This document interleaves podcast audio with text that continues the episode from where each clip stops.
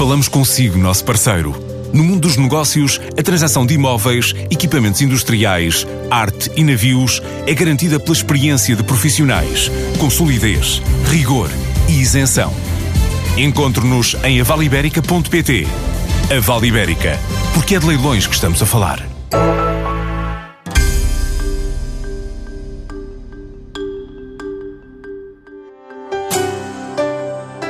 A Universidade Aberta está a caminho de Washington para participar no encontro anual NAFSA. É um evento que reúne cerca de 10 mil especialistas internacionais, cerca de 3.500 instituições e organizações de mais de uma centena de países. Durante uma semana vão refletir sobre educação, liderança global aprendizagem e mudança. Para esta instituição de ensino portuguesa é a oportunidade de aproximação com as comunidades lusas radicadas nos diferentes estados norte-americanos, com quem quer estreitar relações e estabelecer novos protocolos. Antes da partida para os Estados Unidos e no momento em que o governo aprovou um diploma sobre o ensino à distância, oportunidade para ouvir o reitor Paulo da Silva Dias sobre os projetos da Universidade Aberta. A Universidade Aberta tem 30 anos, comemorou o 30 aniversário em 2018 e ao longo destes anos tem como missão desenvolver o um ensino à distância de uma forma completamente um, aberta ao mundo. Isto é que é importante. Portanto, é aberta à comunidade de língua portuguesa no mundo. Mas uh, a boa notícia é que a tutela decidiu regular o ensino à distância em Portugal, portanto ele está reconhecido no âmbito do regime jurídico do ensino das instituições de, de, do ensino superior, uh, a universidade é pública, portanto tem um enquadramento legal, mas não havia um regulamento fino para os planos da qualidade Uh, e isso é absolutamente necessário a partir do momento em que hoje em dia já todas as outras instituições pretendem também fazer ensino à distância. Quando era só a Universidade Aberta não seria preocupante. Nós, ao longo desses 30 anos, temos vindo a trabalhar dentro dos planos da qualidade para gerar confiança. Eh, somos reconhecidos internacionalmente, temos um modelo pedagógico próprio, mas o que este regime jurídico do ensino à distância vem consagrar são todas estas dimensões que têm que ser seguidas não só pela Universidade Aberta, como já o estávamos a fazer, mas agora por todas as outras instituições. Mas consagra também um outro objetivo que eu penso muito importante, que é definir dentro do próprio regime jurídico uma meta para a qualificação da população adulta portuguesa, isto é, eh, procurar aumentar o nível de licenciados em Portugal, atingindo o valor de 50 mil nos próximos 10 anos. E isto será... É uma meta definida pela, pela OCDE. É, e vai de encontro àquilo que são os, os padrões eh, de desenvolvimento europeus. Porque, aliás, o que nós temos que pensar é numa, como dizia o Comissário Europeu Carlos Moedas, num artigo seu muito interessante, eh, temos de ter uma identidade nacional, mas uma identidade supranacional que é a europeia também.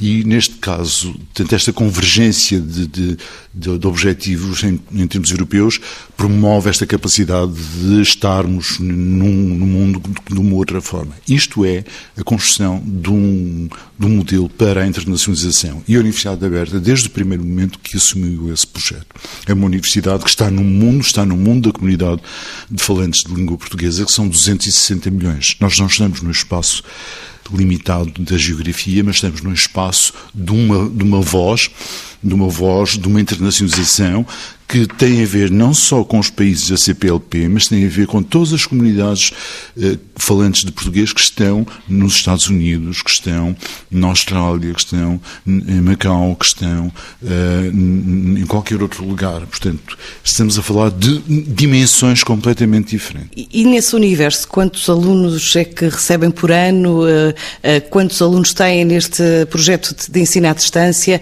deste mundo falante português? A Universidade Aberta, neste momento, eu estou a falar, são valores globais, neste momento tem eh, 7 mil alunos uh, no total. Cerca de um terço desses alunos são externos, estão fora de fronteiras, como se costuma dizer, estão, estão no espaço do mundo português, de, de falantes da língua portuguesa.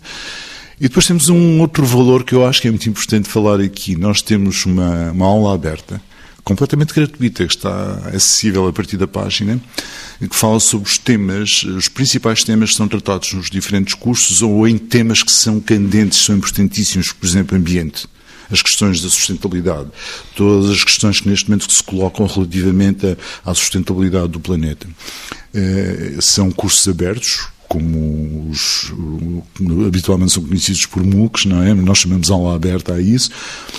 E temos para cima de 10 mil alunos inscritos nesse, nesses cursos. Só que são cursos breves, portanto não dão qualquer tipo de graduação, dão um pequeno diploma, é mais nada, mas, é, isso é importante. Portanto, no fundo, permita-me salientar uma, uma, uma, coisa que eu acho que é importantíssima neste, neste modelo. A nossa universidade vai ter com o aluno o, o, princípio da internacionalização para nós é levar o campus ao aluno. Portanto, com isto constrói-se uma proximidade digital, constrói-se uma rede de, de, de um, utilizadores, portanto, são os nossos estudantes, são estudantes de, que vêm de diferentes contextos culturais. Isso permite uma riqueza e uma, uma outra abordagem eh, que nos faz também eh, pensar em projetos de mobilidade, parcerias, de eh, desenvolvimento de, trabalhos conjuntos. Portanto, o conceito de mobilidade para nós, mobilidade de estudantes ou de mobilidade de docentes, mas no caso particular da mobilidade de estudantes, é extremamente importante porque é uma mobilidade virtual. Repara, o aluno médio uh, no ensino à distância, a idade média, perdão, é, neste momento situa-se em cerca de 40 anos para a licenciatura. Uh, isto significa que é um aluno economicamente ativo, que não tem disponibilidade para se deslocar durante um, um semestre para outro país, mas tem disponibilidade para se deslocar virtualmente e contacta com outras realidades, com outra universidade, com outra cultura, com tudo mais. Portanto, isto é extremamente rico. Aliás, é um facto um fator de desenvolvimento que está a tentar ser implementado também no, no, nos modelos presenciais. Mas como é que se faz esse caminho? Como é que chegam a, esses, a essas pessoas? Só através de informação de, de um site? Há ações concretas de sensibilização? Através das feiras, através do site, mas sobretudo através de parcerias e protocolos com outras instituições, é uma presença muito forte da universidade em tudo que são organizações internacionais. E talvez aquilo que é mais importante agora, por exemplo, foi a recente eh, criação da Associação de Educação à Distância dos Países de Língua Portuguesa. Ela foi criada com patrocínio da CPLP, vai ter a sua primeira conferência online sobre o tema da formação para a docência online. Eh, e eu acho que esta associação permite uma visibilidade enorme da universidade, permite o desenvolvimento de padrões de qualidade que são, são absolutamente fundamentais e, deste modo, permite responder àquilo que me perguntou de uma forma mais concreta: como é que nós vamos estar, como é que estamos? Estamos, estamos de facto, no mundo da língua portuguesa, estamos, uh, através de todas as formas normais de, de, divulgação, mas particularmente estamos através de uma associação muito forte com as outras instituições para termos projetos conjuntos, para termos uma política estratégica de desenvolvimento da educação à distância, que eu acho que isto aqui é mais importante. Nós temos que ter, num, de uma forma comum, e eu estarei eh, muito em breve eh, na CPLP a apresentar o plano estratégico de desenvolvimento desta associação, porque o nosso objetivo não é pura e simplesmente estar ligado a outras instituições, é ter como missão criar ou valorizar a criação de conhecimento em língua portuguesa para alimentar uma comunidade de 260 milhões de falantes que no final deste século será de 400 milhões. Isto significa que temos que ser extremamente exigentes, temos que valorizar a língua portuguesa, somos a terceira língua mais falada nas redes sociais neste momento e teremos um espaço cada vez maior na economia eh, do conhecimento ou na globalização. Daí esta necessidade de construir uma identidade supranacional, uma identidade que seja construída em torno do conhecimento e em torno daquilo que o conhecimento nos dá, que é a soberania. É o conhecimento que nos dá a soberania. Falou de um plano estratégico. Qual é a estratégia da Universidade para colocar tudo isso em prática? A principal linha estratégica da Universidade Aberta é liderar a investigação e a educação à distância. Sem isso, não temos outro, outro, outro, outro, processo. É este mesmo que deve ser desenvolvido. Liderar a educação à distância significa trabalhar no domínio da tecnologia avançada, trabalhar no domínio de aspectos como, por exemplo, a introdução de fatores de inteligência artificial, de sistemas de apoio ao aluno, uh, laboratórios virtuais, são fundamentais para esta área, mas trabalhar, sobretudo, no domínio da qualidade, e isso tem a ver com a inovação pedagógica. Portanto, cada vez mais os contextos de aprendizagem são exigentes, cada vez são também mais rigorosos na sua forma de desenvolvimento, as necessidades de formação mudam profundamente. Aliás, 65% das crianças que estão a iniciar a escolaridade trabalharão em profissões que nós não conhecemos sequer, não sabemos de modo nenhum o que serão. Portanto, isto supõe um modelo de inovação pedagógica que é para nós absolutamente estratégico e um modelo que seja capaz de ser ele mesmo promotor do desenvolvimento. Portanto, nós não podemos pensar numa educação parada, temos de pensar numa educação aberta a uma sociedade em desenvolvimento, mas, sobretudo, aberta à construção da mudança. Isto significa uma educação para a inovação. Sobretudo, permita-me reforçar esta ideia, uma educação orientada para a cultura da inovação. Este é o grande objetivo estratégico da Universidade Aberta. Como é que isso é possível concretizar? Isso requer investimento? Essa parte pior Concretiza-se porque há uma rede de, de, investigadores, portanto, nós trabalhamos em rede, não só no plano nacional, mas no plano internacional também, sobretudo no plano internacional. A partir daí conseguimos trabalhar desse, desta, neste, nesta, nestas grandes linhas de ação. Depois temos naturalmente, a nível de investimento, temos que procurar o investimento através das, da, dos financiamentos, particularmente dos financiamentos europeus, não é? Porque outro tipo de financiamento, como por exemplo seria o financiamento de empresas, de associações, não é tradição da cultura portuguesa. Portanto, nós não temos muito essa, essa tradição. É pena. Temos que chegar lá porque o, o, o, empresário tem que perceber que a valorização do seu, do seu trabalhador constitui um modelo de desenvolvimento da própria estrutura. A capacidade de inovação aumenta, não é? Aliás, eh, quando estamos a pensar em formar 50 mil alunos em Portugal, isso quer dizer que o que queremos é qualificar a, a, população adulta e permitir que a sociedade tenha uma capacidade de desenvolvimento mais rápida. Mas essa não é uma meta romântica? Esta distância acha que é de facto possível chegar à meta dos 50 mil? Em 10 anos? Não. Envolvendo a rede toda do ensino superior português, não.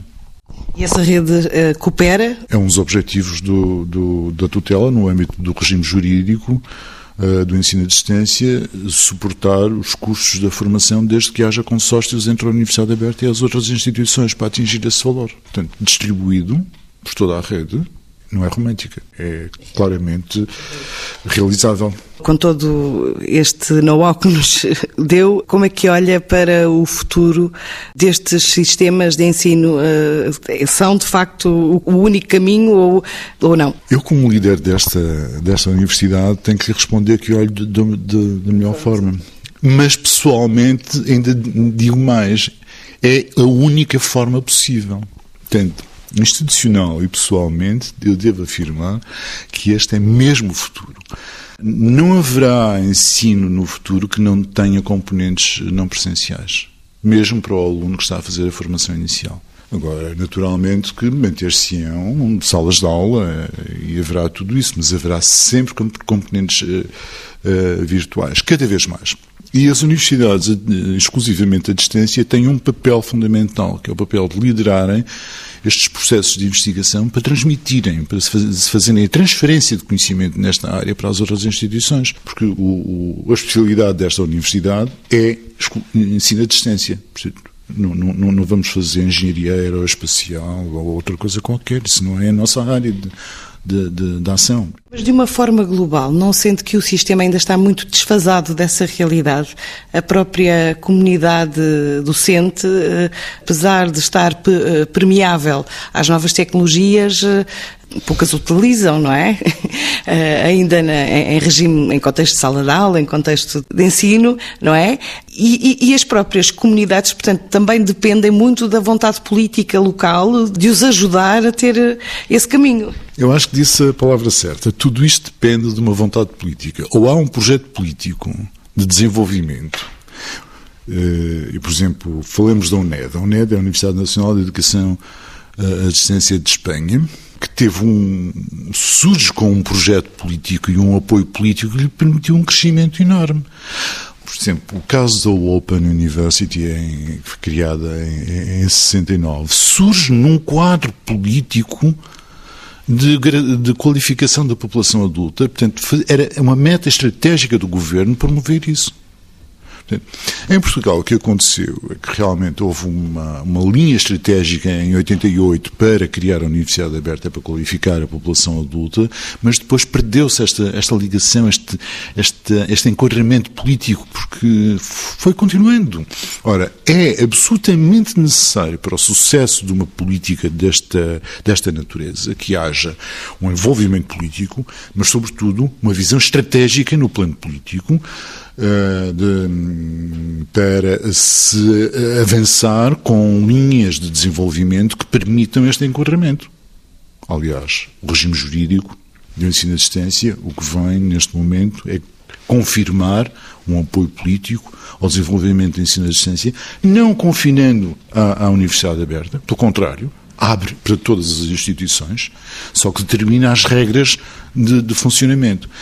É, mas é um decreto-lei, pode ser alterado com uma mudança de governo, por exemplo. Uh, o regime jurídico é uma natureza diferente. Portanto, não é propriamente um, despacho, um pequeno projeto de lei. Portanto, é uma, estamos a falar de, uma, de um enquadramento de, de, outra natureza e terá um tempo de vida, naturalmente, terá de ser avaliado daqui a algum tempo, terá de ser avaliado na sua eficácia, na sua forma de, de, de ação. Naturalmente que tudo pode ser alterado, mas o que é importante é, neste momento, que está a ser criado e vai ser publicado. Portanto, já houve uma pré-aprovação em Conselho de Ministros, foi sujeito a um processo de audição, Uh, e agora está em fase de, de, de, de, aprovação. E isso é extremamente importante. Nos países de expressão portuguesa, uh, de que forma é que estão presentes com o vosso projeto, nomeadamente Cabo Verde, Moçambique, Angola? Uh, a Associação vem confirmar a ligação que a Universidade tem vindo a fazer com todas estas outras instituições de ensino superior dos diferentes países que integram a CPLP. Nós, ao longo tempo que temos uh, trabalho com o Brasil, desde a a Universidade do Rio Grande do Norte, a Unesp, que é a Estadual de São Paulo, a própria Pontifícia Universidade Católica de São Paulo, uh, outras universidades, portanto, com as quais temos eh, protocolos, temos imensos protocolos e temos mobilidade de docentes, temos mobilidade, inclusive, de alunos, uh, mas, sobretudo, temos pequenas intervenções nas formações. Por exemplo, nós no Brasil chegamos a fazer formação de professores para a docência online.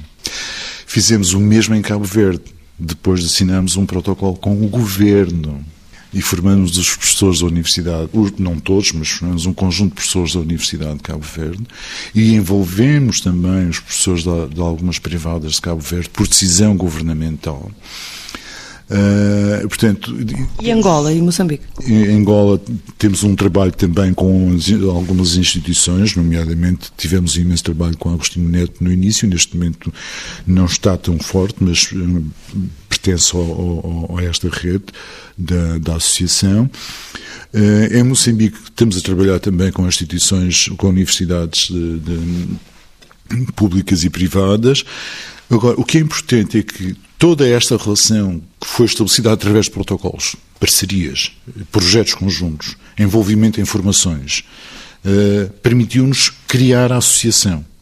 A associação tem uma rede de sócios fundamental, são aqueles fundadores, e no caso do Brasil, permita-me dizer-lhe, envolve não uma universidade, mas a CAPES, que é uma estrutura que se faz a supervisão das universidades, em particular a Direção de Educação à Distância da CAPES.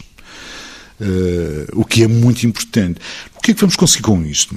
Trabalhar no plano da formação de professores, no espaço desta associação, particularmente na formação para a docência online, portanto, criando padrões de qualidade elevados, trabalhar no plano da inovação pedagógica numa perspectiva global e trabalhar no plano da regulação e da qualidade. E da regulação, eu digo, reforço o termo regulação, porque é importante que todo, todos os países tenham este projeto regulado para haver confiança trabalho é articulado com estruturas como a ICEP ou não? Por vezes, sim, por vezes, com certeza. Portanto, nós estamos a falar da.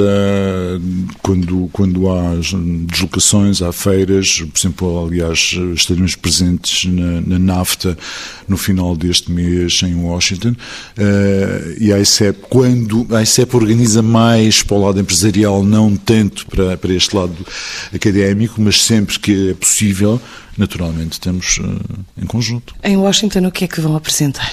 Vamos apresentar a Universidade Aberta, vamos apresentar tudo o que é aquilo que fazemos, mas sobretudo tudo aquilo que poderemos vir a fazer com a comunidade uh, luso-descendente. Os Estados Unidos há essa abertura. Têm tido retorno da, da, da comunidade? Há uma grande vontade da comunidade luso-descendente em aproximar-se novamente da, da, formação em língua portuguesa. Neste caso, estamos a falar da língua portuguesa e não da formação em língua inglesa eu, eu numa visita prolongada que fiz às diferentes associações em Boston, tive um contato próximo e tive a oportunidade de perceber essa vontade, essa vontade de se voltarem a ligar, de voltarem a, a, a trabalhar. Portanto, as, as escolas que fazem ensino de língua portuguesa, portanto, têm um papel muito ativo e muito forte. Eu fiz uma série de visitas às escolas para perceber o que é que eles estavam a desenvolver e o trabalho com as crianças era extremamente intenso. E depois a pergunta que me faziam sempre é como é que nós podemos fazer o apoio agora uh, numa aprendizagem ao longo da vida. Não é propriamente para fazer uma certificação inicial, são pequenas áreas de trabalho. Portanto, é aquilo que a aula aberta pode permitir, não é? Portanto, no fundo, nós vamos estar na NAFTA, não para trazer alunos para Portugal, mas para ser capazes de levar o campus junto desses alunos que estão nos seus lugares de trabalho, que são uma população economicamente ativa, mas que não querem perder o vínculo à língua. Portanto, perspectivam-se novos protocolos, digamos? Sim, eh, naturalmente, naturalmente, cada vez mais até porque todos estes encontros são momentos de oportunidade para o desenvolvimento de, de novas, uh, novas, novos projetos de trabalho. E dentro disto, naturalmente, quer dizer, o estar na feira, o estar nesta, nestes encontros, significa também uma, o desenvolvimento de uma linha estratégica da universidade. Nós temos a política de, de, de, de a política de ligação ao estudante e, sobretudo, queremos avisá-lo e, e mantê-lo uh, informado sobre os períodos de inscrição. Portanto, eh, nós sabemos, tivemos agora uma fase de inscrição para, para a licenciatura, a primeira fase está concluída, vamos agora à feira e teremos uma segunda fase a seguir. Portanto, a feira tem uma função muito clara que é não só divulgar a universidade, mas eh, informar toda a comunidade da possibilidade de se inscreverem nas formações de graduação ou nas outras que são livres. Portanto, e a segunda fase de inscrição vai ter início em setembro. Da educação para a arquitetura. Na próxima semana, a ICEP organiza a visita a Portugal de quatro arquitetos russos e também de um importador vindo da Rússia, mas ligado ao mercado das rochas ornamentais.